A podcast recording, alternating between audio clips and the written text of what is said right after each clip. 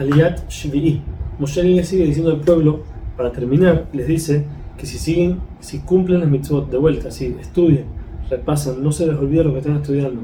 y cumplen con las mitzvot, entonces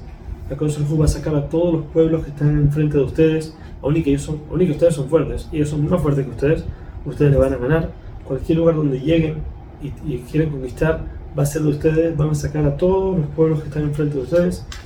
todos los que están alrededor van a tener miedo y los que están lejos van a temer de ustedes. Van a escuchar su nombre, van a temer. No importa quién se para enfrente de ustedes, sea un, ejército, sea Og que era extremadamente fuerte, sea eh, hechiceros que vienen a atacar con,